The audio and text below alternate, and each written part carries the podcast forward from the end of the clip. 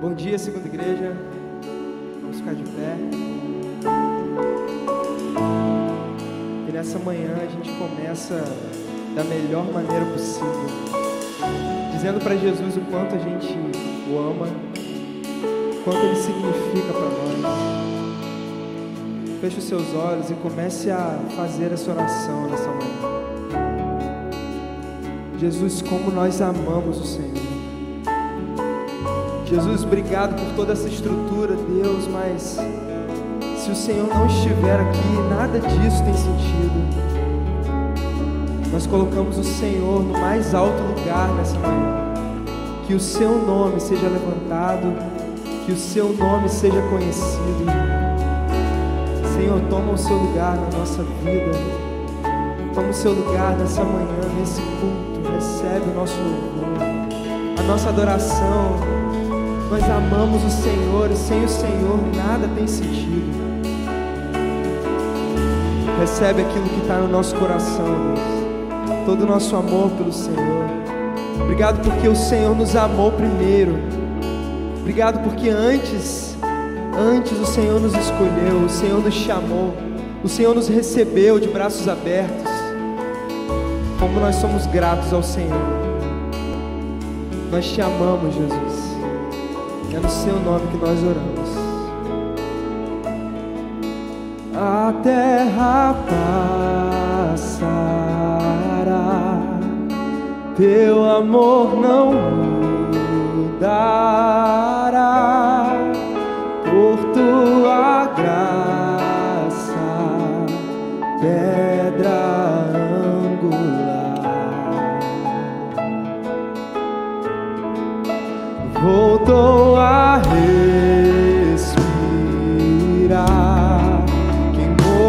morto parecia estar,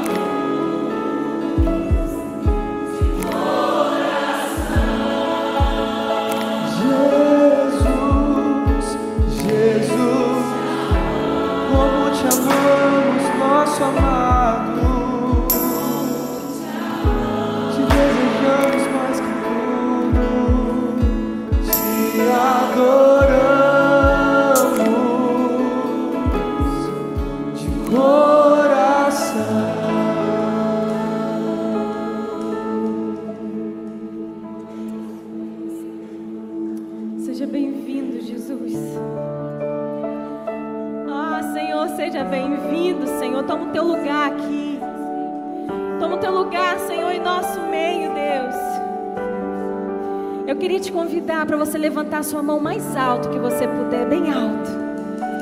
Começa a se entregar a Ele. Existe um trono, e esse trono pertence a Ele, ao único que é digno de louvor e adoração. E esse nome está acima de todo nome, está acima de principado, está acima de potestade, está acima do seu eu, está acima de qualquer nome que se levante. É Jesus, Yeshua. Yeshua está nesse lugar. Então comece a levar sua adoração a Ele. Comece a deixar dos pés dele tudo aquilo que você vem entregar nessa manhã.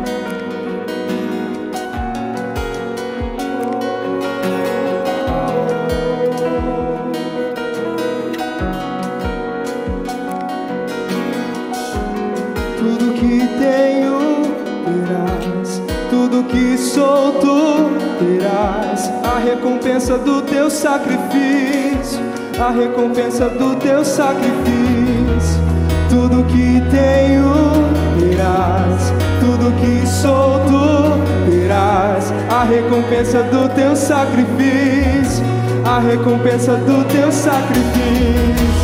Tudo que tenho terás, tudo que sou tu terás. A recompensa do teu sacrifício, a recompensa do teu sacrifício. Tudo que tenho terás. A recompensa do teu sacrifício, a recompensa do teu sacrifício.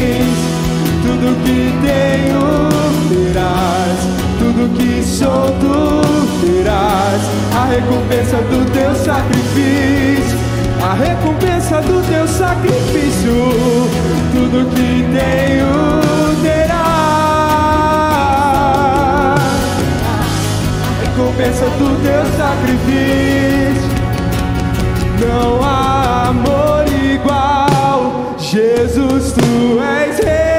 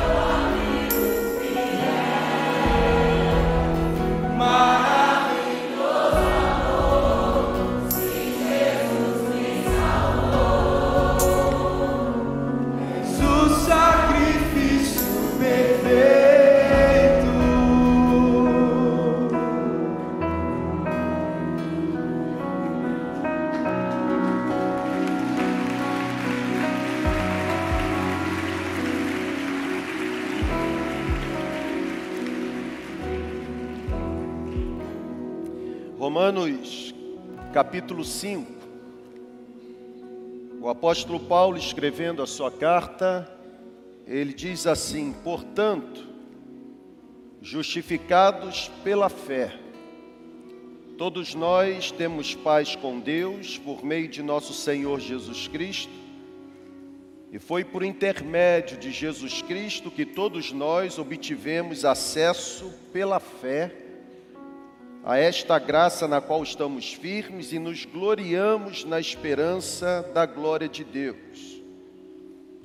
Quando ainda nós éramos fracos, Cristo morreu por nós no tempo adequado. Porque dificilmente haverá alguém que decida morrer por um justo, pois talvez alguém até ouse morrer por quem faz o bem. Mas Deus provou o seu amor para conosco, em que Cristo morreu por nós, quando nós ainda estávamos completamente lameados de pecados. Assim, agora, justificados por causa do sangue de Cristo, muito mais ainda seremos por ele salvos da ira porque se nós, quando éramos inimigos, fomos reconciliados com Deus pela morte de Jesus Cristo, muito mais agora, já estando reconciliados, seremos salvos a partir da vida que vem da cruz do Calvário. E não somente isso, mas também nos alegraremos em Deus por meio de nosso Senhor Jesus Cristo, pelo qual recebemos agora a reconciliação e o perdão para os nossos pecados. Todas as vezes que nos reunimos nesse auditório enquanto comunidade, especificamente quando diante de nós está uma mesa posta, chamada por nós como sendo a mesa do Senhor, Nada melhor do que sermos banhados pela verdade da palavra. Nós éramos e nós fomos, não somos mais, porque o sacrifício da cruz nos alcançou, tivemos os nossos pecados perdoados por meio do sacrifício da cruz. A Bíblia diz que em Cristo a cédula da nossa condenação foi cancelada, a dívida foi paga e é por isso que, com ousadia, coragem, com o coração destemido, regado de alegria e gratidão, podemos nos aproximar da mesa com a certeza de que fomos por Ele completamente perdoados. Eu queria que você se unisse a quem está perto de você, desse as suas mãos. Eu queria que a gente pudesse fechar essas alas. Se você ainda não cumprimentou, cumprimente agora quem está ao seu lado. Apesar de sermos muitos, aos olhos do Senhor nessa manhã nos tornamos um único povo. Apesar desta multidão que está aqui no auditório, uma outra multidão conosco por meio da conexão. Aos olhos de Deus, nós somos um único povo, batizados no mesmo Espírito, alcançados pelo mesmo sacrifício, aguardando a mesma esperança e crendo no mesmo Redentor. Você pode reagir dizendo amém, irmão? Por isso eu queria que nessa hora você pudesse erguer a sua voz e pudesse agradecer ao Senhor, porque, como diz Romanos 5, por meio de Cristo nós obtivemos acesso pela fé. O acesso foi liberado, o portão foi aberto, a porta que nos aprisionava foi destruída, a estrada foi pavimentada, os nossos pés foram alinhados. O trono está diante de nós e nós temos, por meio de Cristo Jesus, condição de nos aproximarmos com autoridade e ousadia desse trono. O mesmo que está sentado no alto e sublime trono é o mesmo que se inclina em nossa direção, desejoso de ouvir o nosso clamor, desejoso de receber a nossa entrega. Nele, por Ele e para Ele são todas as coisas, a Ele, pois, sejam honra, glória pelo século dos séculos. Bendita seja a presença dEle entre nós, honrada, exaltada, ovacionada, reverenciada, honrada seja a presença dEle entre nós. Não há amor maior, não há amor igual, o amor inigualável, o amor incomparável, o amor intocável, o amor que não pode ser diminuído, o amor que não pode ser aumentado, nada pode tocar no amor que Ele tem por nós. Nós fomos alcançados por esse amor, nós fomos alcançados por essa graça, nós fomos alcançados por esse sacrifício sacrifício suficiente, sacrifício autoritativo, sacrifício claro. Ah, querido, exalte o nome dele entre nós.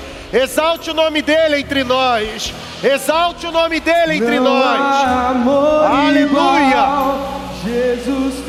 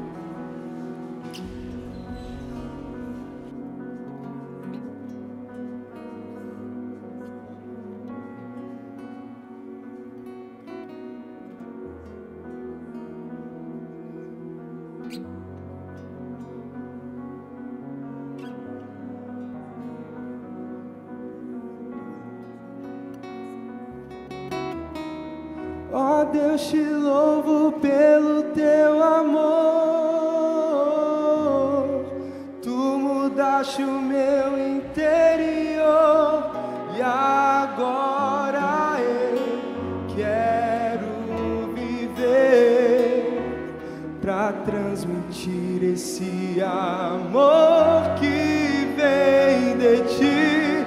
Ó oh Deus, te louvo pelo teu amor.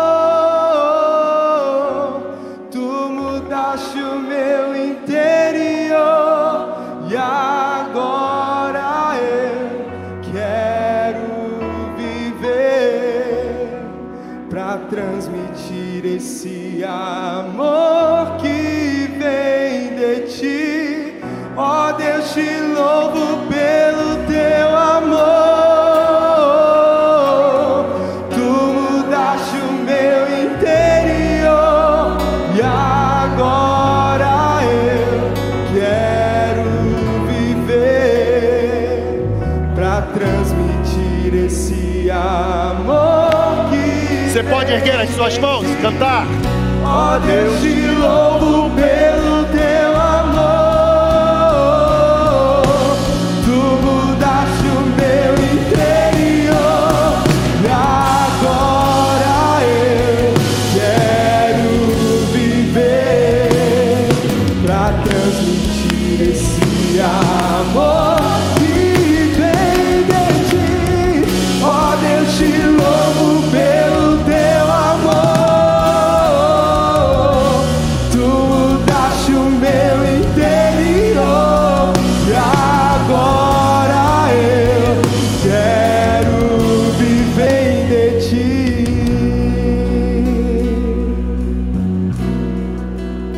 eu acho que você pode erguer a sua mão e cantar isso. amor, quanto amor Ele tem por mim.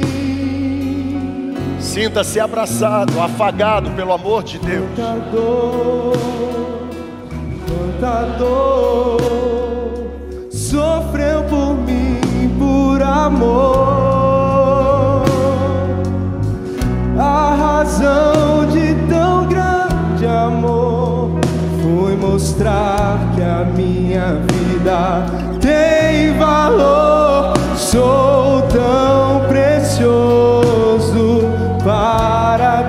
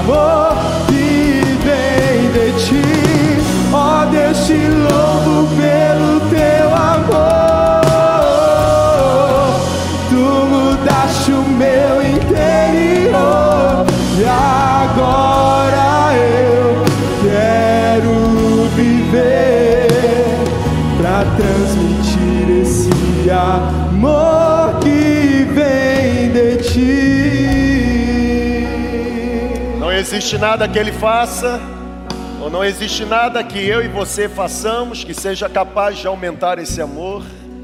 Nunca existirá algo que façamos que seja capaz de diminuir esse amor.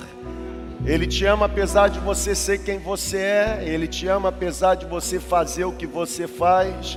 Os seus pecados não aumentam nem diminuem o amor que Ele tem por você, porque o amor que Ele tem por você não está fundamentado no que você produz ou na estrada que os seus pés te levam, mas o amor que Ele tem por você, segundo Romanos 5, está enraizado no sacrifício da cruz. Ele provou o seu amor para comigo e para com você morrendo Cristo na cruz do Calvário por nós, mesmo sendo nós completamente pecadores. Eu não sei se você se sente amado nessa manhã, ou talvez se sinta aprisionado por sentimentos de solidão e desprezo, mas eu queria que nessa hora um batismo de amor celestial viesse em sua direção você é mais amado do que você pensa, você é mais aceito do que você imagina, você foi perdoado, você é justificado pelo poder do Espírito Santo. Não há desgraça na sua vida, não há tragédia cometida no seu passado que possa se tornar maior do que a ação do amor de Deus sobre a sua vida. E é debaixo desse guarda-chuva de amor que eu convido você a se aproximar desta mesa, a mesa do Senhor, a mesa onde onde não apenas celebramos a comunhão, não apenas nos lembramos da Via Crucis, não apenas fazemos menção do sacrifício que foi realizado por nós, mas a mesa também onde podemos nos aproximar com o coração regado de esperança, porque a morte não foi capaz de vencê-lo, a morte não foi capaz de mantê-lo preso. A Bíblia diz que ao terceiro dia, nas primeiras horas do domingo, a pedra foi removida, o crucificado ressurgiu dentre os mortos, e existe uma promessa para nós de que um dia a trombeta irá tocar e o mesmo Cristo que com poder e glória subiu com poder e glória, haverá de voltar. Será que você pode celebrar a presença dEle? Mas celebre mesmo, celebre mesmo. Aleluia, aleluia.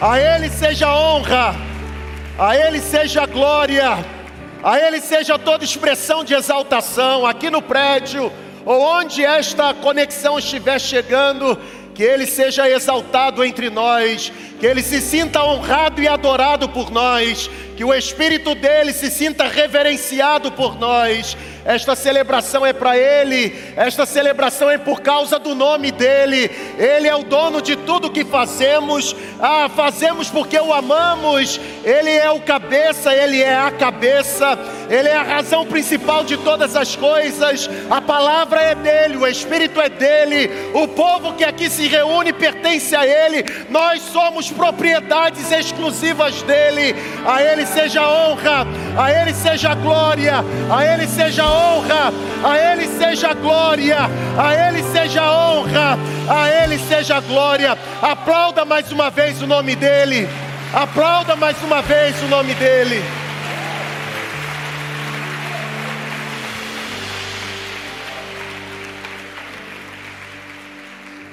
Se você ainda não se serviu dos elementos ao entrar aqui no auditório, nós temos alguns irmãos com os elementos em mãos para poder de alguma forma servir a você. Então é só você sinalizar onde você está e por certo um desses irmãos estará se aproximando de você. Nós nós sempre que celebramos a ceia,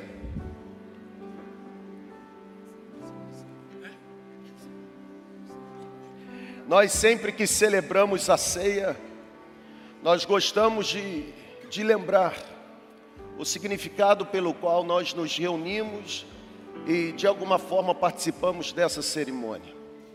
A ceia é muito mais do que uma simples cerimônia, ela, ela tem um significado especial para nós.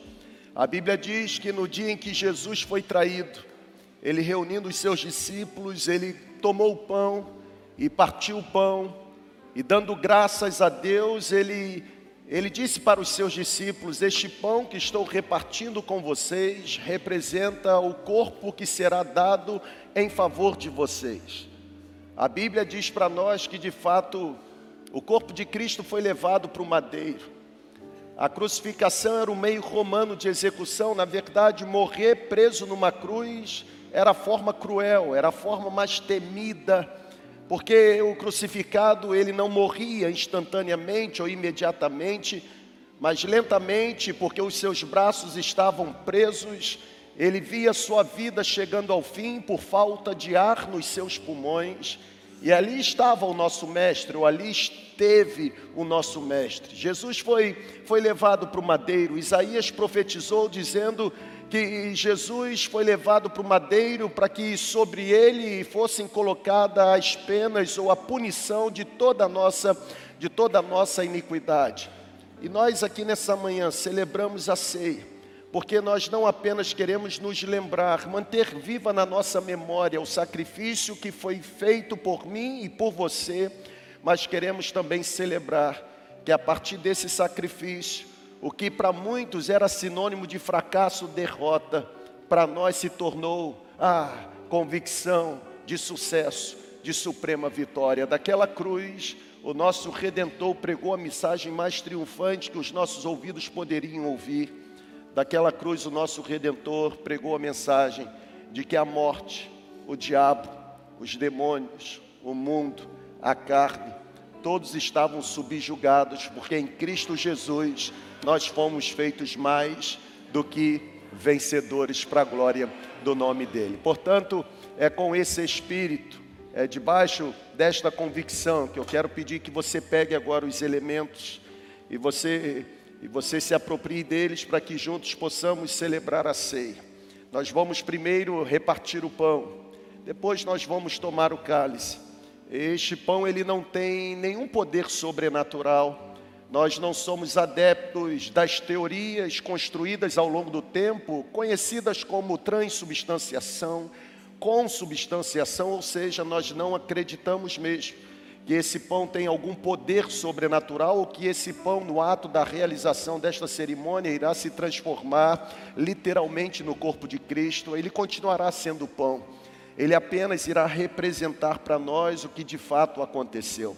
Ao comermos esse pão, a nossa mente será habitada pela convicção de que aquela cruz pertencia a mim, aquela cruz pertencia a você, mas por amor, Jesus assumiu o lugar naquela cruz.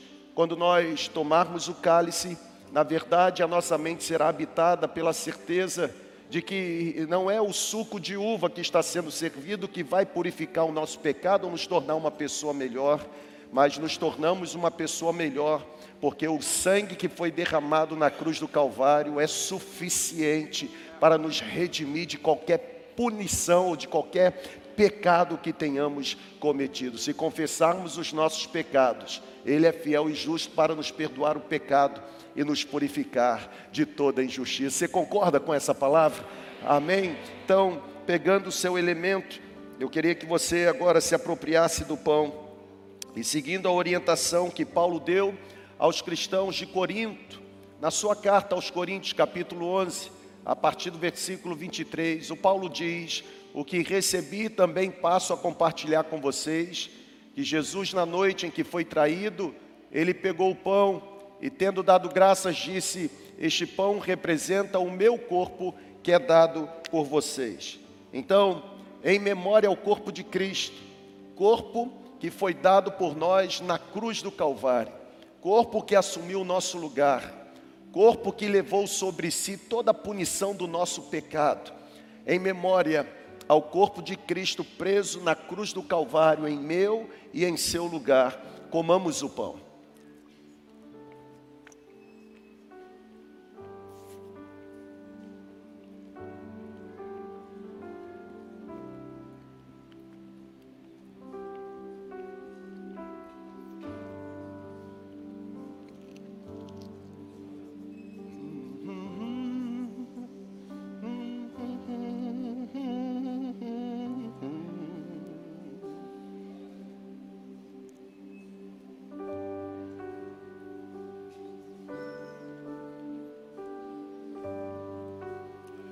Escute essa canção.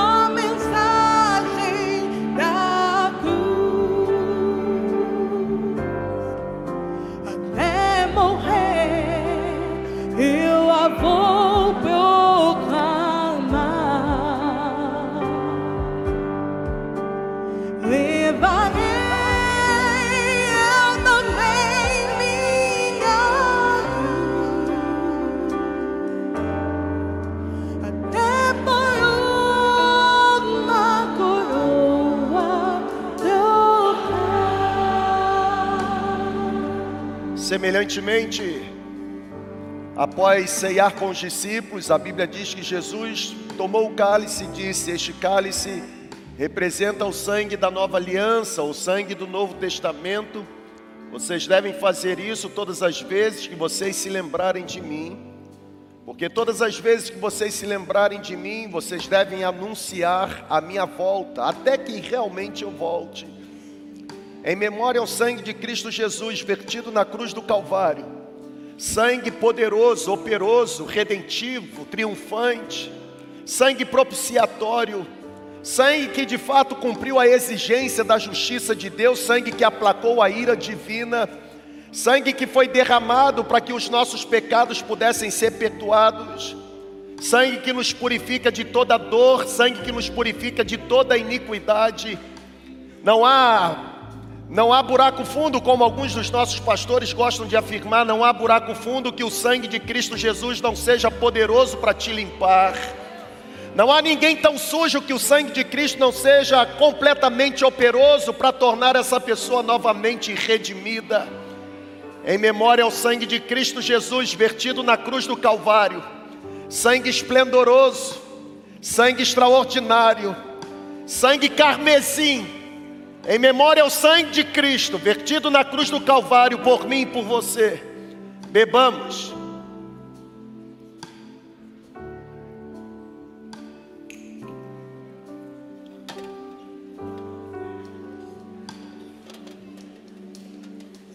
da glória dos céus, o Cordeiro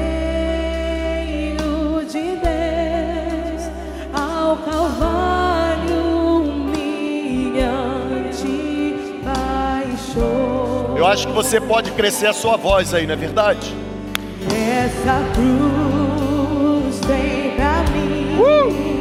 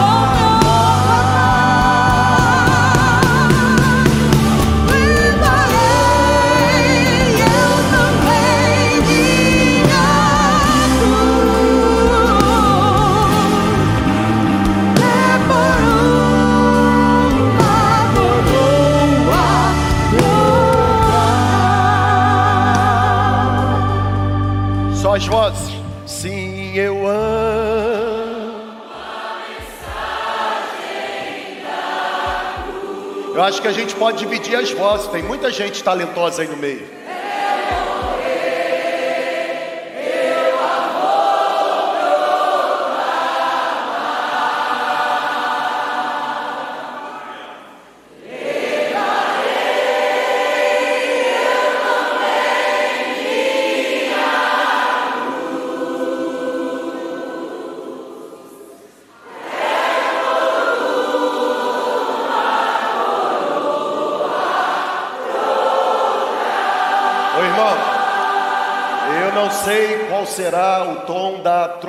Que vai tocar.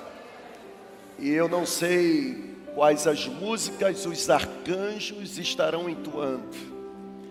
Eu não sei mesmo qual melodia vai nos acompanhar nesse encontro triunfal. Mas quando eu ouço a igreja do Senhor cantando, a minha mente me leva a imaginar. Óbvio que de uma forma bem reduzida e limitada, mas me leva a imaginar como será esse encontro triunfal. Eu queria que a gente terminasse só as vozes, cantando novamente, mas que a sua mente te tirasse agora desse prédio dessa conexão e levasse você para uma dimensão onde você, você não pode ser de alguma forma resgatado por você mesmo. Eu queria que a gente cantasse, mas cantasse imaginando a trombeta tocando esse céu se rasgando de um ponto ao outro, e aquele que subiu com poder em glória, como diz a palavra, descendo pelas nuvens com poder e glória, vindo ao encontro do seu povo, vindo buscar aquele que, aqueles que de fato foram chancelados, selados pela presença do Espírito Santo. Será que você consegue fazer isso agora? Será que você consegue ser arrebatado desse lugar? Será que você consegue ser arrebatado de você mesmo e começar a imaginar a trombeta tocando? A trombeta está tocando. A trombeta está tocando como como os nossos jovens encheram as redes sociais nessa semana. Maranata, ora vem, Senhor Jesus. O céu está se rasgando e Ele está vindo. Ele vem, Ele vem em nossa direção. Será que você consegue imaginar isso, irmão? Então comece a cantar, mas cantar com toda a tua força. Sim, eu amo a mensagem. Ele está vindo.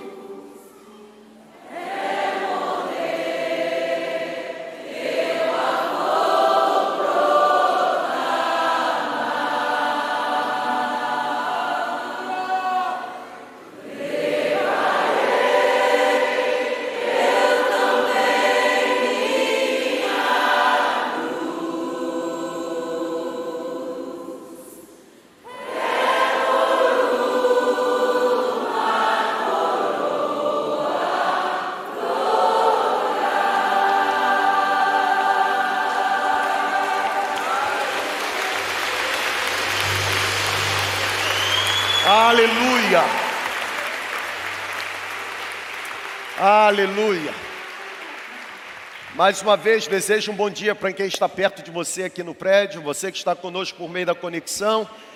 Desejo aí um bom dia para quem está com você na plataforma. Pode se assentar, você que está aqui no prédio. Eu quero ler um texto bíblico e o um texto de Romanos, capítulo 12.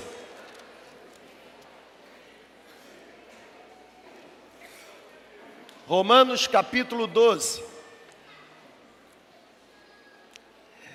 Ontem, dia 15 de outubro, ontem, 15 de outubro, foi festejado, celebrado ou comemorado o Dia do Professor. E nós aqui na nossa comunidade temos um pilar da nossa igreja que é exatamente a nossa escola de líderes. E a escola de líderes, o CCM, aqui na segunda igreja, tem um papel importantíssimo, porque é a partir do CCM que um trilho de desenvolvimento de vida cristã é construído, levando pessoas que nada sabem acerca de Deus, começarem a ter não apenas conhecimento, mas experiência com Deus e crescerem mesmo em sabedoria, em graça diante de Deus e principalmente diante dos homens. E eu queria que nessa manhã eu e você pudéssemos honrar, celebrar a vida do corpo docente da nossa escola de líderes. Eu quero pedir que todos os professores da nossa escola de líderes fiquem em pé agora. Na verdade, venham aqui à frente, por favor. Eu quero, eu quero pedir que você receba os nossos professores com uma, uma calorosa, não é verdade? Salva de palmas, celebrando. Venham aqui à frente, por favor. Venham aqui à frente. Nós vamos orar por vocês. Os novos professores que estão em processo de formação, passaram pelo workshop de docência, podem vir aqui também, por favor. Essas pessoas são responsáveis por transformar a arte de ensinar em um processo de lapidação para que o nosso caráter seja conformado ao caráter de Jesus. E para os nossos professores que estão aqui, muitos ah, já conosco aqui, outros sendo formados. Olha que turma bacana, gente. Olha só, tem alguém aí, tem umas pessoas mais ou menos, mas a maioria absoluta é gente boa, não é verdade? Aqui, é, vai, vai juntando para cá, que coisa boa. Este é o nosso time de docência da nossa escola de líderes, o nosso CCM, tantos módulos sendo oferecidos e você que não tem tido o privilégio, não tem desfrutado da oportunidade que a comunidade tem lhe dado de estudar, está perdendo e perdendo muito. Aqui está o nosso corpo docente e eu quero que mais uma vez você celebre a Deus pela vida deles.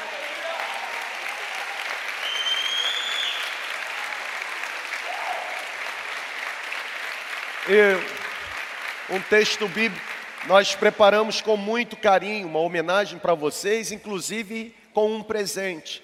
E assim, a empresa que ficou responsável por nos entregar o presente falhou, mas nós faremos esse presente chegar nas mãos de vocês, óbvio, nesta semana, amanhã está ah, chegando e é uma forma da gente materializar a gratidão e o carinho da comunidade em relação a vocês. E o texto bíblico, Romanos capítulo 12, versículo 7, o apóstolo Paulo diz o seguinte: Se o seu dom é ensinar, que você exerça a arte de ensinar. E a minha oração é que cada dia que vocês entrarem em sala de aula, muito mais do que despejar informação ou conhecimento, vocês se tornem um instrumento bem afiado nas mãos de Deus, para que pessoas simples sejam lapidadas e de alguma forma ah, conformadas a se parecerem um pouco mais com o Senhor Jesus. Deus deu um para apóstolos, outros para profetas, outros para evangelistas, outros para pastores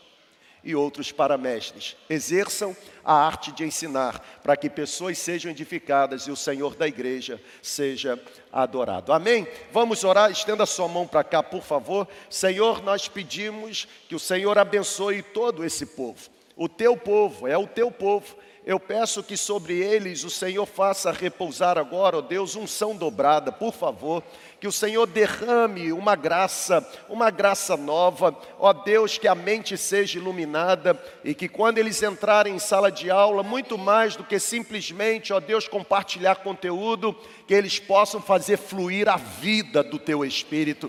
Ó Deus, nós te agradecemos por este povo, povo corajoso, o povo que aceitou o desafio, se lançou, ó Deus, na jornada de se tornar esse instrumento poderoso para ensinar a tua palavra e converter pessoas do mau caminho em direção à verdade da tua palavra. Usa os lábios, dê iluminação, ó Deus espiritual, e que a partir dos lábios dos meus irmãos e das minhas irmãs fluam mesmo, ó Deus, princípios estabelecidos na tua palavra. Nós os abençoamos pedindo também que essa bênção alcance os seus familiares, a sua casa, que eles tenham a retaguarda coberta pelo teu poder e que eles desfrutem, ó Deus, do abrigo do Altíssimo. Nós imploramos estas bênçãos em nome de Jesus. Amém. Amém. Amém. Deus abençoe. Feliz dia dos professores.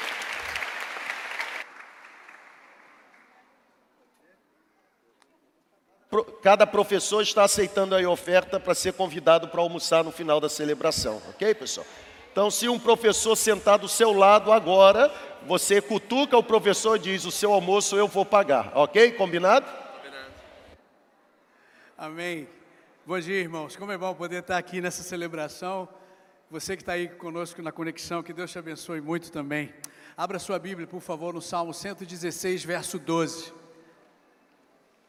Salmo 116, verso 12. Nós estamos entrando no nosso momento de entrega de dízimos e ofertas, e eu queria dizer para você que nos visita nessa manhã, tanto aqui presencialmente quanto online, que a sua presença conosco já é uma grande oferta para Deus.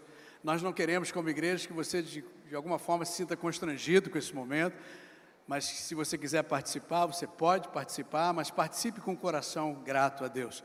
As nossas informações para as, as entregas de dízimos e ofertas de forma eletrônica estão aí na tela para você, as nossas contas, o, o Pix. Se você quiser dar uma, uma contribuição para a ação social, acrescente o 01 no final, ou se for para missões, 02. Ao longo da minha jornada, da minha peregrinação espiritual, ah, toda vez que eu paro no Salmo 116, verso 12, eu, eu faço algumas anotações. Comecei com duas já está em seis. E eu quero compartilhar com você. A palavra diz: O que darei eu ao Senhor por todos os benefícios que me tem feito? Você pode repetir comigo? O que darei eu ao Senhor por todos os benefícios que me tem feito? Gratidão é o reconhecimento de uma pessoa por alguém que lhe prestou um benefício, um auxílio ou um favor. E eu fiquei pensando, a primeira anotação que eu fiz sobre esse verso é a questão da atitude. Eu observei a atitude do salmista. O salmista escrevendo: o que, que eu vou dar? O que, que eu darei? Né? Por todos os benefícios. E aí você vê a atitude, a atitude de gratidão. E nós devemos desenvolver essa gratidão. Deve ser a que desenvolve um coração agradecido para com Deus. Agradecido por tudo que Ele tem feito, que Ele faz e que Ele fará. Uma atitude de gratidão. E a segunda coisa que eu vejo nessa afirmação é que esta pergunta, vê se você concorda comigo, ela vai de encontro à mentalidade do mundo, né? Porque o salmista ele pergunta: o que que eu vou dar, o que que eu darei, e não o que eu pedirei.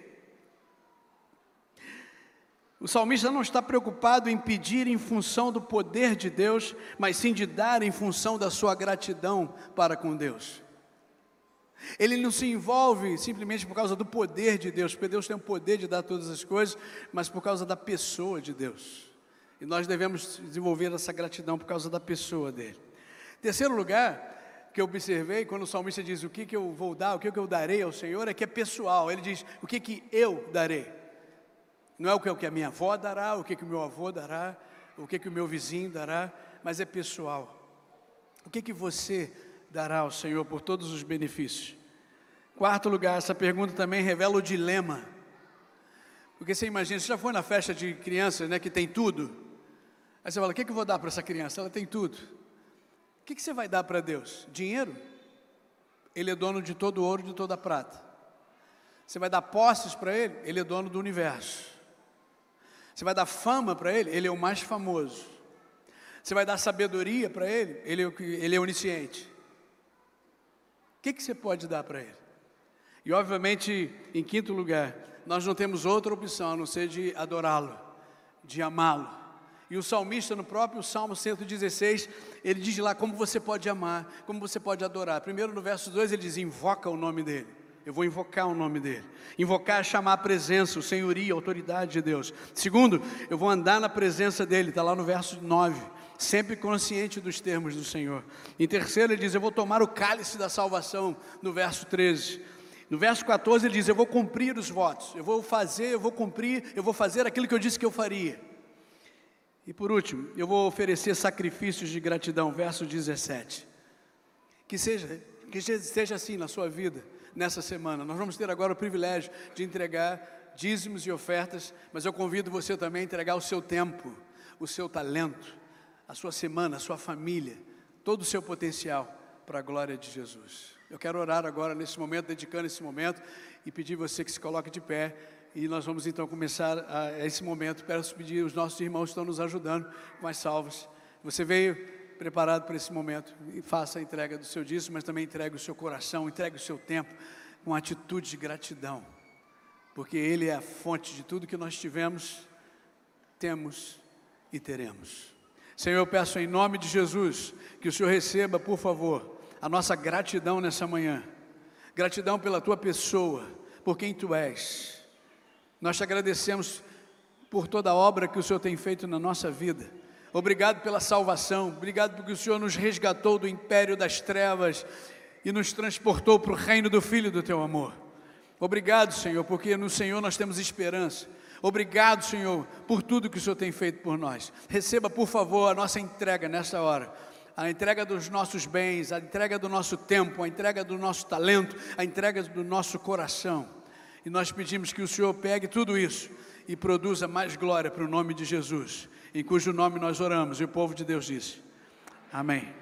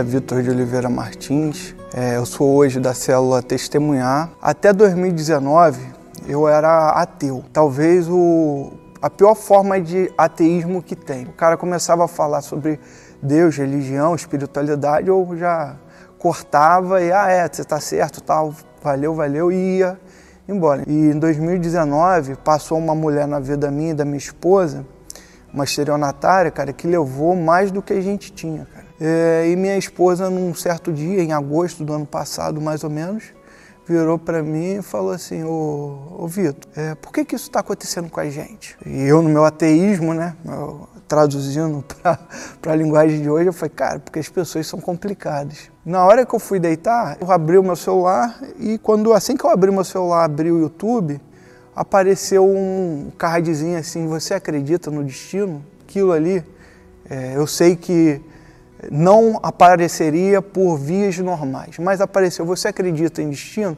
Cara, ela tinha acabado de me perguntar por que, que isso estava acontecendo com a gente. E veio essa pergunta e logo na mesma hora me remeteu a pergunta dela. E me chamou curiosidade esse card, eu fui e cliquei. Mas na mesma hora que eu cliquei no card, é, abriu o vídeo. É impressionante, antes mesmo do, do, da pessoa lá começar a falar, cara, eu começou a me arrepiar o corpo todo e, e, uma sensação de alegria. Eu chorava e ria no mesmo tempo e começou a vir a mensagem que falava sobre Jó, contava um pouco a história de Jó, né? E que às vezes Deus permitia que acontecesse determinadas coisas para gente, para gente converger a direção que ele queria, o caminho que ele queria para a gente estar com o nosso coração alinhado com o coração de Deus tal. E, cara, aquilo ali eu falei, cara, não pode.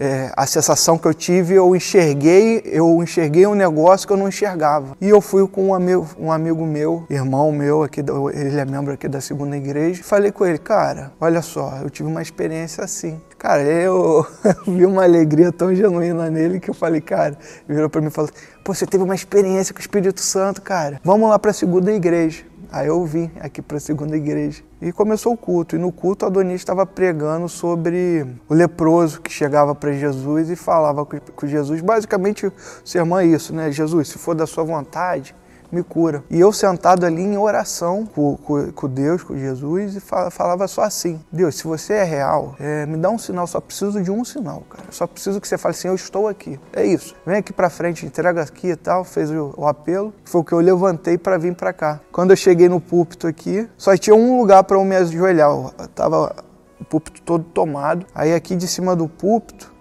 Adonias olhou dentro do meu olho e apontou para mim. Só que na hora que ele apontou para mim, eu até pensei que fosse alguém atrás. Eu olhei para trás para ver se tinha alguém. Eu, aí eu fiz assim, eu? Ele, é você, vem cá. E aí ele se ajoelhou, segurou meu rosto e falou assim, meu filho, o Espírito Santo está pedindo para eu falar um negócio para você, que ele está aqui, ele sabe quem é e onde você mora, para você ficar tranquilo. Ali foi uma, uma experiência que daqui para frente não tem como eu duvidar. E, cara, dali para lá eu tô nessa caminhada, já fiz, eu fiz o Descubra, o CCM, né, o primeiro curso Descubra, me batizei, já fiz o Cresça 1, já estou inscrito para o Cresça 2 e estou nessa caminhada. Toda célula, quando eu saio, eu saio renovado de, de cada célula, entendeu? E a comunhão lá dentro não tem comparação com outras coisas, cara. Você não consegue encontrar isso em um lugar fora desse ambiente. É um lugar de um ajudar o outro, entendeu? É um lugar que você vai, você consegue se abrir por um irmão, o irmão se abre para você, um ajuda o outro, um fortalece o outro, né? E desde a minha conversão até hoje eu não faltei uma célula, não faltei uma célula. Todas as foram, já tem um ano e pouco de conversão. A gente tem que imaginar que nós somos brasas. Aqui a comunidade é uma grande fogueira. A palavra que eu tenho para quem está em dúvida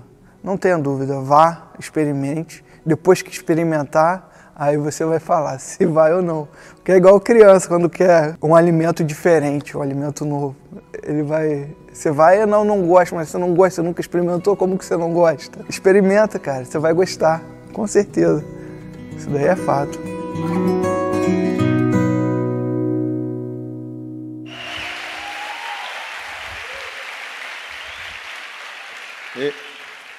ele realmente se converteu, né? Porque se fosse outro ia dizer, experimento que você vai viciar, isso é fato, né? mas a gente fica muito feliz com os testemunhos que têm sido de alguma forma compartilhados em nossa comunidade, a partir do que Deus de fato decidiu realizar, transformar pessoas, mudar destino de pessoas, e isso tem sido assim um privilégio para nós.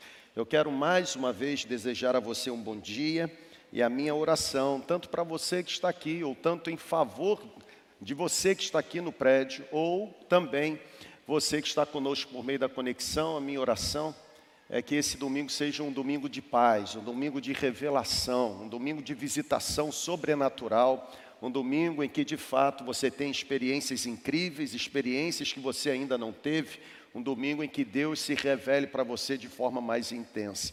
Eu quero fazer três comunicados. O primeiro está relacionado ao dia 27 de outubro, será uma quinta-feira e será o dia em que nós estaremos assim apresentando mais crianças, crianças que Deus tem dado para a nossa comunidade a responsabilidade de cuidar, de ensinar juntamente com os pais.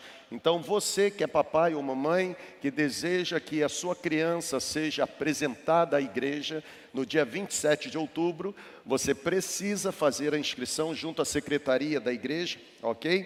Para que então você possa, você possa participar desse momento tão especial para sua família e também para a nossa comunidade. A segunda informação está relacionada aos líderes de célula. Todos os líderes, supervisores, coordenadores, levante a mão, por favor. Isso. Na próxima quinta-feira, agora, quinta-feira, lá no outro prédio, nós estaremos realizando o nosso culto dos líderes de célula. Planejamos assim uma surpresa para vocês Diferentemente do que aconteceu com os professores, a surpresa de vocês já chegou, já está aqui, e na próxima quinta-feira nós não apenas queremos compartilhar com vocês uma palavra de alinhamento, de empoderamento, mas também dar a vocês ah, uma, uma surpresa. Então, você que é líder de célula, supervisor, coordenador, na próxima quinta-feira você precisa mudar a sua rotina.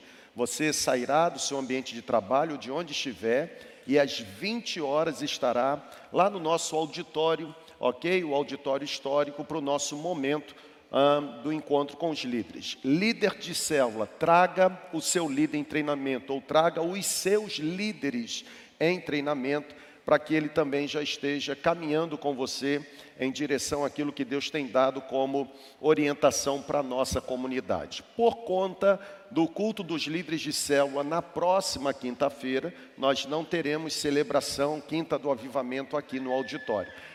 Compreenderam? Amém ou não amém? Vou repetir. Por conta do culto dos líderes de célula, na próxima quinta-feira, no outro prédio, nós não teremos a celebração que costumamos realizar às quintas-feiras aqui nesse auditório. E a última informação, na verdade, não é uma informação, uma convocação que nós estamos fazendo para a nossa comunidade. Você e eu, óbvio que nós não vivemos alienados ao tempo em que estamos inseridos e sabemos que de fato passou um período eleitoral, estamos envolvidos em outro período eleitoral, e mais do que orar pela eleição de um ou pela queda do outro, nós precisamos orar pelo quebrantamento da nossa nação. O nosso maior problema não é simplesmente optar por um ou detestar o outro. O nosso maior problema é crise moral, crise ética, crise política, crise espiritual. Na verdade, o nosso país está imerso numa sociedade completamente desacreditada e desgastada. Por isso, eu e você, enquanto igreja, não podemos abrir mão do poder intercessório que temos ou da consciência profética que manifestamos. Portanto, quem é segunda igreja, ouça a voz do seu pastor. Dos dias 24 a 28, de segunda a sexta, nós estaremos envolvidos num processo de jejum e também no processo de oração.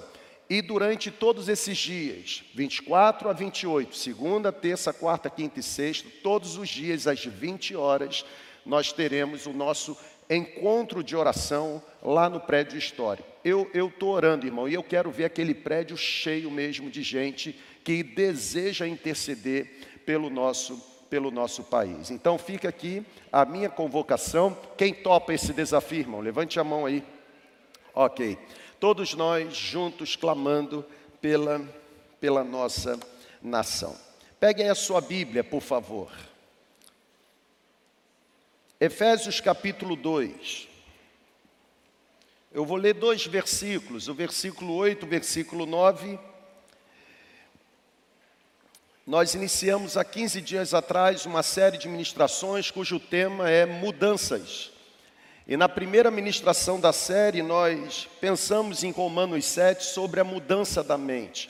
Paulo ele trouxe um dualismo para nós. O bem que eu quero fazer eu não faço, mas o mal que eu devo evitar este eu pratico. E nós aprendemos na primeira ministração que mudança exige auditoria dos pensamentos. Semana passada, na segunda celebração, nós caminhamos para a segunda ministração da série, abordando a tentação sofrida por Jesus no deserto. Não sei se você vai se lembrar, você já está aqui comigo, ainda está disperso? Amém, gente? Semana passada, na segunda celebração, nós vimos Jesus ensinando para nós a estratégia. Mudança tem a ver com ah, ah, substituir as mentiras do diabo com a verdade da palavra de Deus e mudança também significa ser guiado pelo Espírito da Verdade. Hoje, tanto agora nesta celebração, quanto na segunda celebração que realizaremos logo mais, eu quero pensar sobre mudanças, terceira e quarta ministração da série. Agora pela manhã, falando sobre a graça que transforma, e logo mais falando sobre o princípio da renovação. Então, vá comigo, por favor, ao texto escrito pelo apóstolo Paulo à igreja dos Efésios, capítulo 2, versículos 8 e 9. A Bíblia, a Bíblia ela diz assim: "Vocês são salvos pela graça, isso é por meio da fé, não vem de vocês, mas é um presente, é um dom que Deus entrega a vocês." Isto não acontece por meio das obras, para que ninguém possa se vangloriar, para que ninguém possa se ensoberbecer, se envaidecer. Ou seja, quando eu olho para esse texto e vejo o tempo que nós estamos vivendo, de fato, a conclusão que eu chego é que nós precisamos mesmo de mudanças em áreas da nossa vida, até porque a nossa realidade é marcada por características visíveis nós vivemos hoje num mundo, um mundo completamente marcado, afundado por guerras. É Rússia contra a Ucrânia, é, são palestinos contra israelenses. Nós vivemos num tempo, um tempo marcado por nações que se levantam contra nações, tempo marcado por violências, pais que agridem filhos, maridos que agridem as suas esposas, pessoas maquiavélicas que se apressam em praticar maldade contra o seu semelhante. Nós vivemos num tempo marcado por recessão econômica,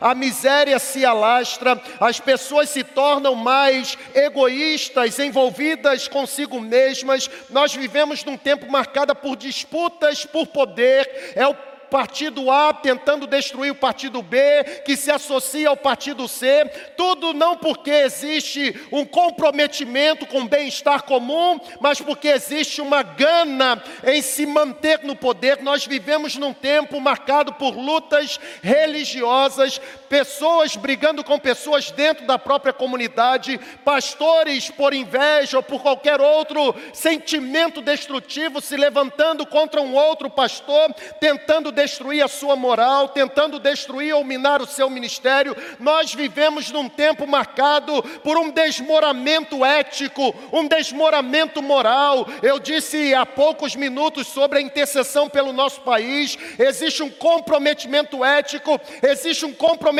moral. Aqueles que fabricam as leis e que deveriam velar pelo fiel cumprimento das leis são os primeiros a desobedecerem leis. Políticos que de alguma forma se associam a outros políticos para acobertarem ou encobrirem as suas falcatruas. Nós vivemos num tempo onde existe uma degradação, uma verdadeira degradação dos valores morais, dos valores ou princípios estabelecidos na palavra, que deveriam ser para nós princípios intocáveis, como por exemplo, sexualidade. Nós levantamos a bandeira bíblica de que Deus fez homem, Deus fez mulher, casamento é composto por homem, casamento é composto por mulher. Nós estamos vivendo um tempo de desmoramento moral, ao ponto de acreditar que nós temos legalidade para dizer quem dá vida e quem de fato aborta a vida. Nós vivemos num tempo de comprometimento moral, onde estamos negociando princípios, onde os nossos jovens serão viciados, onde os nossos jovens serão iniciados em prostituição. Nós vivemos num tempo que existe mudança.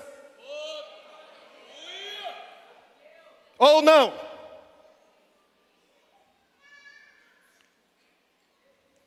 É um mundo marcado por desgraça. Mas um mundo marcado por desgraça que precisa ser inundado pela poderosa graça de Deus. Sabe, gente, eu afirmo sem medo de errar que a graça de Deus é o melhor presente que o cristianismo entregou a este mundo. A verdade, a graça de Deus é maior do que a vingança. A graça de Deus é mais forte do que qualquer racismo, preceito ou preconceito pré-estabelecido pela mente humana. A graça de Deus supera o ódio. A graça de Deus consegue demolir as disputas. A graça de Deus consegue nivelar o coração. A graça de Deus consegue me arrancar de mim mesmo e me colocar em direção aos propósitos que Ele tem. Como diz o velho sábio, a graça é concedida de graça para as pessoas que não merecem recebê-la. Tá tudo bem aí, irmão? Nós precisamos de mudanças.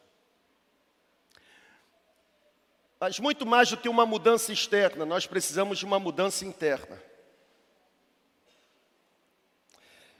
Até porque me parece que as mudanças que desejamos ter e que colocamos como possibilidade de mudança do outro, essas mudanças elas aconteceriam facilmente se elas começassem em nós. A graça de Deus é um favor concedido a pecadores indignos. A graça de Deus é concedida a pessoas impuras. Deus não nos amou porque encontrou em nós pessoas perfeitas. Deus não nos amou porque éramos ou nos tornamos receptivos ao seu amor a Bíblia diz que Deus nos amou quando nós éramos fracos, Deus nos amou quando estávamos afundados na nossa impiedade, na nossa iniquidade. Deus continuou nos amando apesar de sermos pecadores. Deus nos amou enquanto permanecíamos inimigos da cruz de Cristo. A graça de Deus não é resultado do que fizemos. A graça de Deus não é subproduto do que fazemos, a graça de Deus nunca será consequência do que faremos por Deus e para Deus, mas a graça de Deus é um presente que Deus nos entrega a partir do que Ele decidiu fazer por nós. É o que Paulo está dizendo na palavra. Pela fé, vocês são salvos por meio da graça. Vocês não produzem isso, não vem de vocês, não vem das obras, para que vocês não confiem na força do próprio braço, é presente de Deus. Sabe, pessoal, a grande questão é que a nossa compreensão a respeito da graça de Deus, em muitos momentos, é uma compreensão equivocada, errada. Jesus perdoou o ladrão que esteve preso ao seu lado na cruz mesmo sabendo que aquele delinquente jamais estudaria a Bíblia. Jesus perdoou o ladrão que esteve preso ao seu lado na cruz, mesmo sabendo que aquele homem jamais frequentaria uma sinagoga. Jesus perdoou aquele ladrão que esteve preso ao seu lado na cruz, mesmo sabendo que ele jamais entraria num templo. Jesus perdoou o ladrão que esteve preso na cruz, mesmo sabendo que ele jamais acertaria a sua vida com todos aqueles que ele havia prejudicado, mas a Bíblia diz que Jesus ainda assim o perdoou. É a nossa compreensão errada sobre a graça de Deus que nos leva a fazer questionamentos desnecessários. Questionamentos, por exemplo, por que Deus escolheu Jacó, o usurpador, em vez de ter escolhido o respeitoso Esaú? Questionamentos que nós fazemos. Por exemplo, por que Deus conferiu poderes sobrenaturais poderes sobrenaturais de força a um delinquente chamado Sansão. Porque Deus fez de Saulo o perseguidor, o torturador, um vaso escolhido para levar a mensagem da graça àqueles que deveriam ser alcançados pelo poder da graça. Nessa manhã, a primeira mudança que eu e você precisamos sofrer é na mudança da nossa compreensão sobre a graça. Aprenda uma coisa: Deus entrega dons, Deus não paga salários. Eu vou repetir. Deus entrega dons e não salários. Nenhum de nós recebe pagamento de acordo com o mérito que possui. Até porque, por melhor que sejamos, ou por melhor que achamos que somos, nenhum de nós seria capaz de satisfazer as exigências de Deus para uma vida perfeita. Nós somos aceitos, perdoados e justificados, não porque Deus encontrou na nossa ficha um currículo extraordinário, mas porque Ele decidiu nos amar apesar de. Se nós fôssemos receber com base da justiça ou com base na justiça, todos nós, sem exceção, a começar por mim, seríamos lançados no inferno. A graça, irmão, é de graça. Para aqueles que não merecem receber a graça. Mas o que verdadeiramente a Bíblia fala a respeito da graça? Em meio a essa série de mensagens sobre mudança, a pergunta que surge é: que transformação ou quais transformações Deus deseja nos proporcionar? Primeira coisa está aí. Quando eu penso sobre a graça que transforma, a primeira lição que me surge é que não há espaço no Evangelho da Graça, não há espaço para meritocracia. Pessoal, por mais que a gente diga que meritocracia não faz parte da nossa vida, eu e você vivemos constantemente obcecados em recebermos aplausos e resultados por aquilo que fazemos. Um escritor ou um teólogo sistemático chamado Luiz Berkoff, muito admirado pelos reformadores, um calvinista. Luiz Berkoff ele diz algo interessante. Ele diz assim: a graça é um atributo de Deus, um componente do caráter divino. A graça é demonstrada por Deus através da bondade para com o ser humano pecador que não merece o seu favor. Olha que coisa impressionante. Olha para cá, por favor. Eu acredito que poucos assuntos são tão relevantes e necessários neste tempo Poucos assuntos se tornam tão necessários para os nossos dias quanto a doutrina da graça de Deus. Sabe por quê? Porque eu acredito que exista hoje uma visão equivocada sobre a graça, e será uma visão correta, uma visão bem alinhada, que se tornará absolutamente crucial para que a nossa vida cristã esteja fundamentada no terreno correto. Pessoal, por favor, considere comigo aqui. Infelizmente, a tendência humana é de se justificar. Você já viu alguém que faz alguma coisa errada e você vai confrontar? Ele não assume de imediato. A primeira coisa que ele quer fazer é justificar. E quanto mais justifica, pior fica. Seria melhor que ele já chegasse, levantasse as mãos e dissesse assim: perdi. sou eu mesmo, fui eu quem fiz, sou criminoso, mereço sofrer a sanção, a punição da lei. Basta olhar para o cenário que nós estamos vivendo: ninguém roubou, ninguém sabe de nada, ninguém nunca fez nada.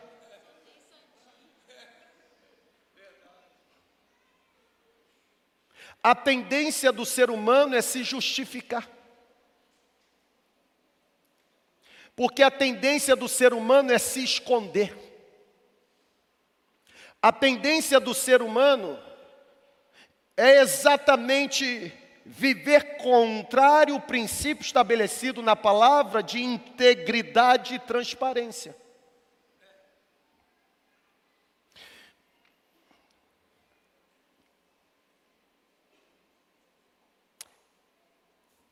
Essa tendência da meritocracia, essa tendência de se sentir justificado por meio de práticas boas ou boas práticas, infelizmente ela continua presente, principalmente no meio cristão, que deveria ser veementemente combatida.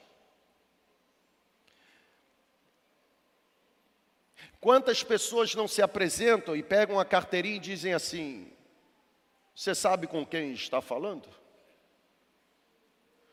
Eu me lembro que quando nós tivemos que fechar o prédio ou limitar a frequência por conta daquele processo de pandemia, algumas pessoas, irmãos, tinham a ousadia de dar carteirada, querendo entrar sem inscrição, dizendo: Eu, eu ajudei a construir esse templo.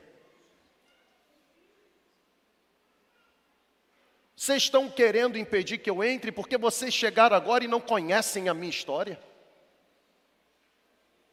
Versículo 3: Ninguém deve se considerar superior ao outro, pelo contrário, deve considerar o outro superior a si mesmo, porque deve haver em vocês o mesmo sentimento que houve em Cristo Jesus, o qual, sendo Deus, não teve por usurpação alguma ser igual a Deus, mas humilhou-se. Um problema é que viver no mundo habitado por desgraça, ninguém quer se humilhar, só quer ser exaltado. E a gente se esquece que para o caminho da exaltação, você precisa participar da primeira aula. A crença de que podemos nos aproximar de Deus e receber das mãos de Deus alguma coisa, alguma coisa como recompensa pelas nossas boas obras, essa crença de que podemos nos aproximar de Deus e Deus se tornar refém, a me entregar alguma coisa boa porque eu decidi fazer algo bom para Ele, isso é muito antigo ou esta crença é muito antiga, ainda que Deus tenha revelado que o perdão dos pecados é resultado da manifestação da graça, e isso não tem a ver com o que nós fazemos, ainda hoje existem milhares de pessoas que aderem à ideia da meritocracia. São pessoas que acreditam que tudo que recebem, recebem por causa dos seus méritos pessoais. Irmão, nós nos sentamos diante de uma mesa e antes de colocarmos a comida para dentro, começamos aquele momento orando e agradecendo, santificando, consagrando, porque nós reconhecemos que ter comida sobre a mesa é muito mais do que ter dinheiro para ir no supermercado e comprar, é resultado do favor de Deus. O perdão dos pecados não é uma conquista humana. Paulo está dizendo: não vem de vocês, não vem das obras para que ninguém se auto-justifique. O perdão dos pecados é um presente de Deus. A causa do amor de Deus por nós não está em nós, a causa do amor de Deus por nós está no próprio Deus. A Bíblia disse, e eu li aqui no início, que Ele nos amou quando éramos ímpios. Ele nos amou quando éramos fracos, pecadores, inimigos. Eu encontrei essa frase de um autor desconhecido e decidi trazer para você. O perdão dos pecados não é uma medalha de honra ao mérito, mas o perdão dos pecados é uma manifestação do favor imerecido de Deus. Se existe uma medalha no meu peito escrito perdoado, não é porque em mim existe de alguma forma capacidade para ser perdoado, mas apesar do meu demérito, essa medalha está no meu peito porque foi um presente que eu ganhei de Deus. O reverendo presbiteriano Hernando Dias Lopes, ele, ele diz: Deus nos escolheu não por causa, Deus nos escolheu não por causa da nossa fé, Deus nos escolheu para a fé. Deus nos escolheu não porque éramos santos, mas Deus nos escolheu para sermos santos. Deus nos escolheu não porque praticávamos boas obras, mas Deus nos escolheu para a prática de boas obras. Deus nos escolheu não porque éramos obedientes, Deus nos escolheu para a obediência. Ô irmão, caminhar com Deus é um negócio extraordinário. Quanto mais perto dele, mais transformado me torno. Quanto mais perto dele, mais mudança eu experimento. A graça não pode ser oferecida como um produto de consumo. A graça não pode ser oferecida como algo para satisfazer as minhas preferências. A graça de Deus não pode ser vista como um espetáculo para um público. A graça de Deus não é uma mercadoria para satisfazer o ouvido dos ouvintes. A graça de Deus não pode se tornar uma mercadoria para entreter a sua plateia. A graça de Deus não pode ser vista como a garantia de receber bênçãos materiais, porque decidir entregar uma considerável oferta financeira. A graça de Deus não pode ser comprada. É de graça. Eu vou repetir. E eu espero no mínimo que você vibre. A graça de Deus não pode ser comprada, é de graça. É porque você não entendeu bem. Quando eu falo que a graça de Deus não pode ser comprada é de graça, eu estou dizendo que a graça de Deus é o único expediente que nivela todo mundo por baixo. Os ricos não prevalecem diante dos pobres, e os pobres não se vitimizam diante dos ricos. Porque a graça de Deus coloca todo mundo na mesma plataforma, não pode ser comprada, é de graça, então é dada em boa medida e de igual modo para todo mundo. Na verdade, irmão, a graça de Deus não sobra nem falta, Deus derrama de forma suficiente. Ela não falta. A graça de Deus não pode ser vista de outra forma Comprar a graça de Deus não é a mensagem do Evangelho de Jesus. Viver achando que eu tenho méritos pessoais para desfrutar de páginas na minha vida, isso não tem a ver com o Evangelho da graça. A graça não é a garantia de que receberei bênçãos maiores. Na verdade, a graça de Deus me motiva a ser mais generoso no ato de doar. O problema é que a mensagem do Evangelho da riqueza tem transformado a graça numa desgraça. Aprenda uma coisa, de uma vez por todas, pastor Elísio esteve aqui, leu o salmo com você, aplicou sobre a sua vida princípios da palavra, aprenda de uma vez por todas. Se nós fomos alcançados pela graça que é de graça, doar faz parte da nossa adoração. Eu vou repetir. Se nós fomos alcançados pela graça, que é de graça, doar faz parte do nosso DNA. O problema é que o evangelho da riqueza transformou a arte de doar numa atividade de barganha. O evangelho da riqueza transformou a arte de doar numa negociata, numa moeda de troca, no que o Dietrich Bonhoeffer chama de graça barata, ou seja, porque eu estou sofrendo risco de falir, agora para que eu seja de alguma forma liberto da falência, eu prometo dar uma oferta. Irmão, você tem que dar oferta não para receber algo, mas porque já recebeu algo. É como o dizimista que vai colocar o dízimo e diz assim: não, mas eu, eu vou devolver o dízimo porque Deus vai repreender o devorador. Tolinho. Está no verbo errado, ou está no tempo verbal errado. Você não entrega para Deus repreender, você entrega porque Deus já repreendeu. Tanto repreendeu que você teve suficiente para suprir a si mesmo, ajudar outros e devolver. Esse é o nosso problema.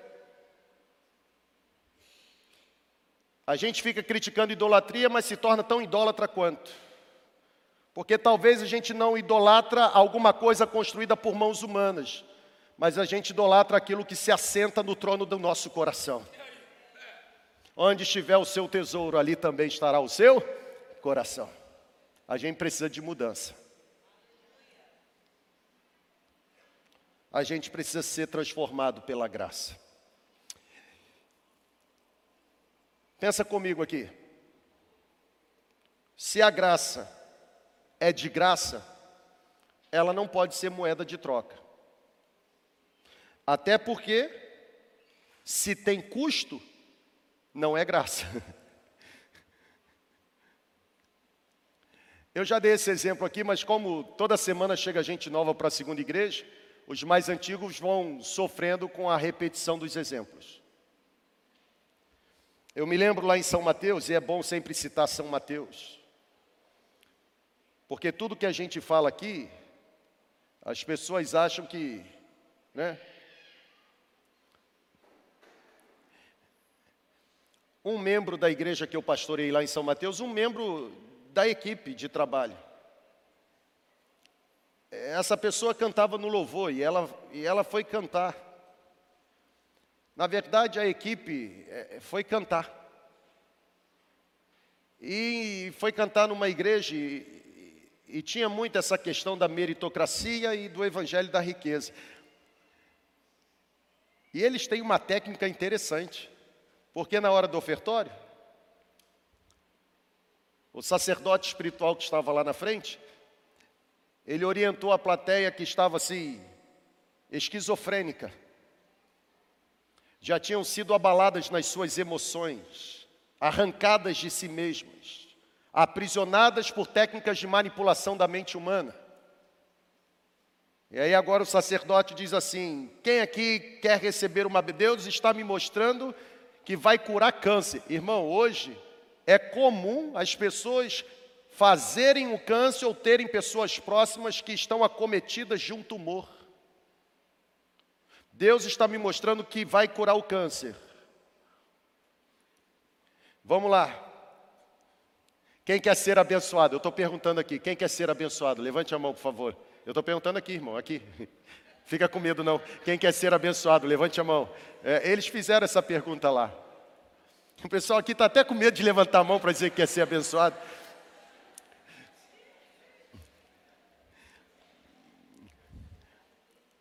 Foi interessante porque lá o cidadão disse o seguinte: cidadão não, que forma desrespeitosa de se referir. O sacerdote religioso disse o seguinte: nossa, que forma sarcástica também de se referir, né?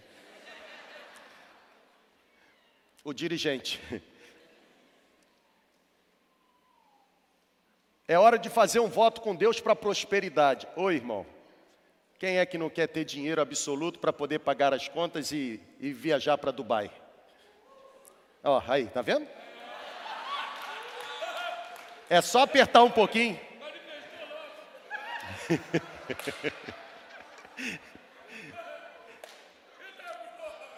A técnica foi o seguinte: você pega a sua menor nota que está na carteira e coloque na sua mão esquerda, fecha o punho e levante para o alto, porque nós vamos fazer a oração agora para repreender o espírito da miséria. Ô irmão. A menor nota é dois reais. Senhor, repreenda o espírito da miséria. Faça sair e, e, e comece. Você acha que parou por aí? Uma vez repreendido o espírito da miséria, Deus está autorizando você a entrar pela porta da prosperidade. Um ato de fé. Pega a maior nota que você tiver na sua carteira e levanta para o alto que nós vamos orar. E aí começa. Alguns 10, outros 20, outros 50, outros 100. Se fosse hoje, 200, porque tem nota de 200. E aí começa. Pá. Aquele povo enlouquecido, manipulado. No final, houve daquele dirigente o seguinte: está diante de você a escolha, vida ou morte. O que você vai entregar para Deus como ato de fé? Irmão, quem é que dá os dois reais da mão esquerda?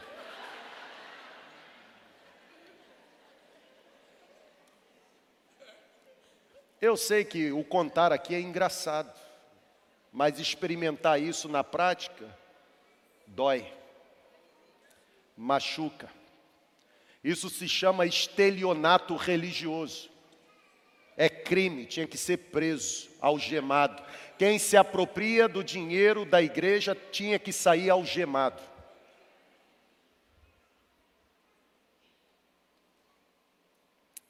Esse púlpito é liberto para falar.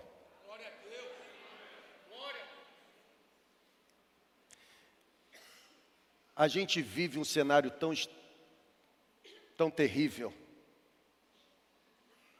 que a gente precisa ser transformado pela graça.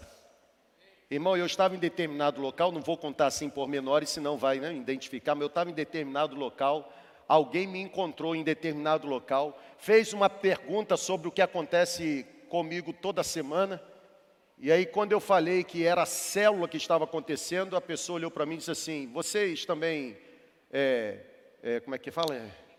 Vocês também pegam dinheiro lá nessa célula? É a mentalidade que tem. Mas antes de culpar uma pessoa dessa, ou estigmatizar, eu tenho que olhar para mim mesmo, para o meu povo, e saber que essa forma de pensar é subproduto de práticas ruins que foram vivenciadas no seio da igreja.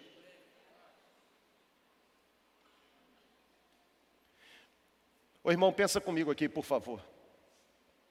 Fazer a obra de Deus é privilégio. É verdade. Os anjos desejaram é. e não receberam o privilégio. Quando eu olho para mim, eu faço a obra de Deus, que privilégio. E ainda recebo sustento para fazer privilégio dobrado. Eu não tinha que ganhar nada para fazer. E Deus me dá o privilégio, ainda é generoso, me dando alguma coisa por fazer. Tem hora que eu fico me perguntando: o que tem transformado a graça bendita de Deus num cenário de desgraça? A partir de hoje, todos quanto fazem parte da segunda igreja, um exercício de casa. Quando você se achar o tal e se julgar suficientemente capaz de ser recompensado por aquilo que você faz, lembre-se da doutrina da graça. Porque a doutrina da graça devolve a gente para o lugar da onde a gente nunca deveria ter tirado os pés. Posso ir mais um pouco? Sim ou não? Segundo princípio que eu aprendo no texto. É a graça que liberta o homem do cativeiro do pecado. Não é o próprio homem. O homem não é redentor de si mesmo. Interessante porque quando a gente lê sobre a oração de Maria, e olha que Maria recebeu o privilégio que não foi dada a nenhuma outra virgem de sua época. O seu ventre foi escolhido. Descerá sobre ti o Espírito Santo, o poder do Altíssimo te envolverá. O que está sendo gerado no seu ventre não é resultado de espermatozoide, não tem a ver com participação humana, vem de Deus, é obra do Espírito Santo. Mas é interessante que até mesmo Maria, quando vai fazer a sua oração, Lucas capítulo 2, ela diz assim: Senhor, tenha misericórdia da baixeza, da humilhação da tua serva porque ela precisa de um Salvador.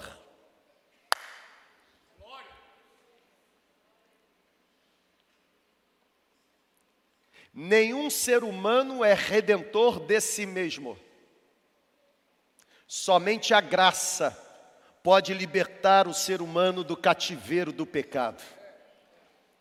Nós já falamos isso aqui, irmãos. O pecado aprisiona o homem, O pecado é hostil, o pecado é o opróbrio da humanidade, o pecado tranca qualquer ser humano atrás das grades da culpa, o pecado aprisiona o ser humano nas grades da vergonha, o pecado afunda o ser humano no lamaçal da decepção, do medo, o pecado acorrenta qualquer ser humano no muro da miséria, somente pelo poder e ação da graça de Deus nós somos libertos do cativeiro do pecado. Se você nessa manhã se sente ou se vê carregando um fardo pesado, se você nessa manhã se sente ou se enxerga carregando fardos que são provocados pelos erros que você já cometeu, a boa palavra de Deus para você nessa manhã é que a graça bendita de Deus é a porta por onde você precisa passar, porque se você passar pela porta da graça, você se verá liberto da punição de todos os seus pecados. É a graça que lhe dá a oportunidade de começar uma vida nova. A graça é o ponto de partida para o estágio novo. É a graça que dá a você o privilégio de apertar o botão, de iniciar novamente. O favor gracioso de Deus liberta você da penitenciária do pecado. Você precisa de mudança. Por causa do sacrifício substitutivo de Jesus na cruz do Calvário, todas as demandas da justiça divina foram satisfeitas. Como assim? Ué, o que a justiça dizia? Toda, todo crime precisa ser punido, todo pecado precisa ser pago com morte. O pecado da humanidade foi pago com morte. Cristo morreu por nós, para que eu e você não sofrêssemos a morte eterna, mas recebêssemos da parte de Cristo a vida eterna, que é presente dado por Deus. Ele carregou em seu corpo os nossos pecados, as nossas transgressões foram lançadas sobre ele. É por isso que Isaías profetizou, dizendo que o castigo que nos traz paz estava sobre ele, e pelas pisaduras dele todos nós fomos sarados. Ele morreu pelos nossos pecados, ele quitou a nossa dívida.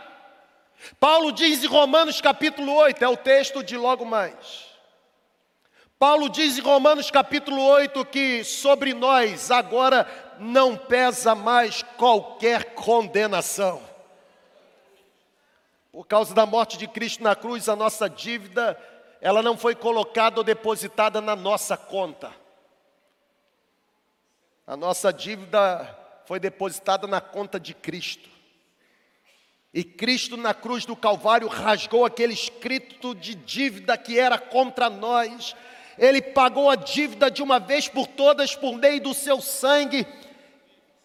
E a Bíblia diz que ele deu o brado de vitória, dizendo: Está consumado, a dívida está paga, não existe mais dívida para trás. Por meio da graça você pode iniciar um estágio novo. Pessoal, a mensagem da cruz não pode ser alterada. A mensagem da cruz não pode ser prostituída. A mensagem da cruz não pode ser adulterada. Deixa eu, deixa eu terminar. Se você pecou, eu vou terminar, olha para cá. A graça transforma mesmo. Se você pecou, em vez de você se tornar refém da mentira do diabo, de que você deve permanecer aprisionado por esse pecado até o fim, se você pecou, arrependa-se rápido, agora, arrependa-se. Confesse o seu pecado e permita que o batismo da graça restaure você. Aqui está alguém que peca o tempo todo. Na verdade, eu erro mais do que você, porque eu falo mais. Quem mais sobe, mais exposto fica. Esse é o problema de muitos líderes imaturos. Recebem o privilégio, mas acham que não podem e não devem conviver com as críticas. Não tem como. Quanto mais você sobe, mais criticado você é. E as críticas fazem parte do processo, porque algumas, de fato, são críticas. Outras são setas do diabo. As setas do diabo você não perde tempo com elas. As críticas você reflete, porque a reflexão faz você manter os joelhos dobrados e permanecer submisso à vontade daquele que te chamou. Se você pecou, a graça tem poder para restaurar você. Você crê nisso? Amém ou não amém?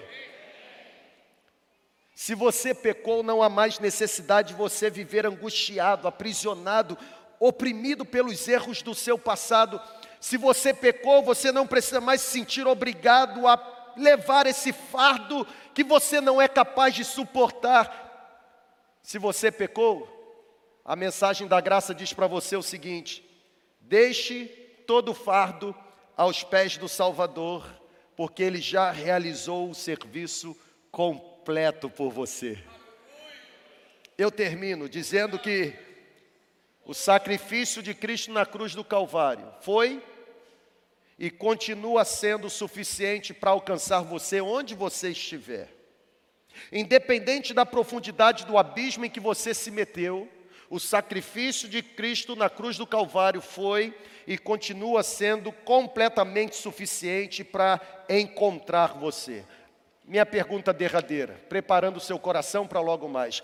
Será que ouvindo sobre a graça que transforma e sabendo que não é algo que você compra, não é algo que você adquire, mas algo que você recebe, você não é ativo no processo, você é passivo, você recebe, é um presente que Deus dá Será que isso não desperta em você o desejo de ser alcançado por essa graça e receber a declaração vinda do trono de Deus, e que agora nenhuma condenação existe sobre a sua vida, porque você decidiu viver debaixo dos efeitos do sacrifício de Jesus Cristo na cruz do Calvário? Pode ser, pode ser mesmo, que o inimigo continue lançando sobre você palavras de acusação, lembrando a você de pecados grotescos, dantescos, terríveis que você cometeu. Mas pelo poder da graça nessa manhã, em vez da voz do inimigo penetrar ainda mais o seu ouvido e perturbar a sua mente, a voz da graça pode lembrar a você que em Cristo Jesus existe a oportunidade de iniciar novamente. O Evangelho de Jesus é o Evangelho da segunda chance em Cristo Jesus a sua vida pode ser restaurada. Por quê? Porque não há pecado, por pior que seja, ainda que tenha sido cometido, não há pecado, por pior que seja, capaz de sobrepujar a ação da bendita, operosa, esplendorosa graça de Jesus sobre a sua vida. Fique em pé, por favor. Deus falou com você? Deus falou com você? Será que você pode celebrar a graça dele entre você e sobre você? Você pode fazer isso agora?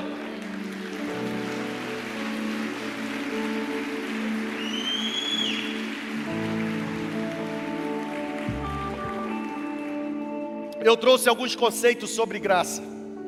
Falei sobre Luiz Berkoff. Falei sobre Dietrich Bonhoeffer. Eu poderia falar sobre Calvino. Mas olha para cá. Graça não é algo que a gente fala. Graça é uma experiência que a gente vive. Eu falo sobre a graça não porque encontrei o melhor conceito nos postulados teológicos. Eu falo sobre a graça porque reconheço que sou pecador e, sendo pecador, percebo que a graça me alcançou. Eu não sou mais quem eu fui, não estou mais onde estive. A graça de Deus me deu a oportunidade de iniciar uma nova página e é a graça de Deus que me conduz em direção aos propósitos que Ele tem para a minha vida. Irmão, levante sua mão direita e receba em nome de Jesus. Vou falar igual os nossos irmãos mais pentecostais, aquele pentecostal roxo mesmo, ó, ó, ó, ó. Eu vou falar para você, irmão, receba, é profético, receba, receba, irmão. Pela graça de Deus, as melhores páginas da sua vida ainda irão começar pela graça de Deus. Receba, irmão. Receba. Mas receba mesmo. Ó, ó, ó, ó, ó. Receba, irmão. Receba. Pela graça de Deus. pela graça de Deus, você não mais permanecerá aprisionado nessa cela da mentira e do engano. Receba. Os melhores momentos da sua vida ainda vão, vão acontecer. Deus está dando a você o privilégio de viver sombras da realidade que ainda chegará. Tem coisa boa de Deus preparado na eternidade para a sua vida.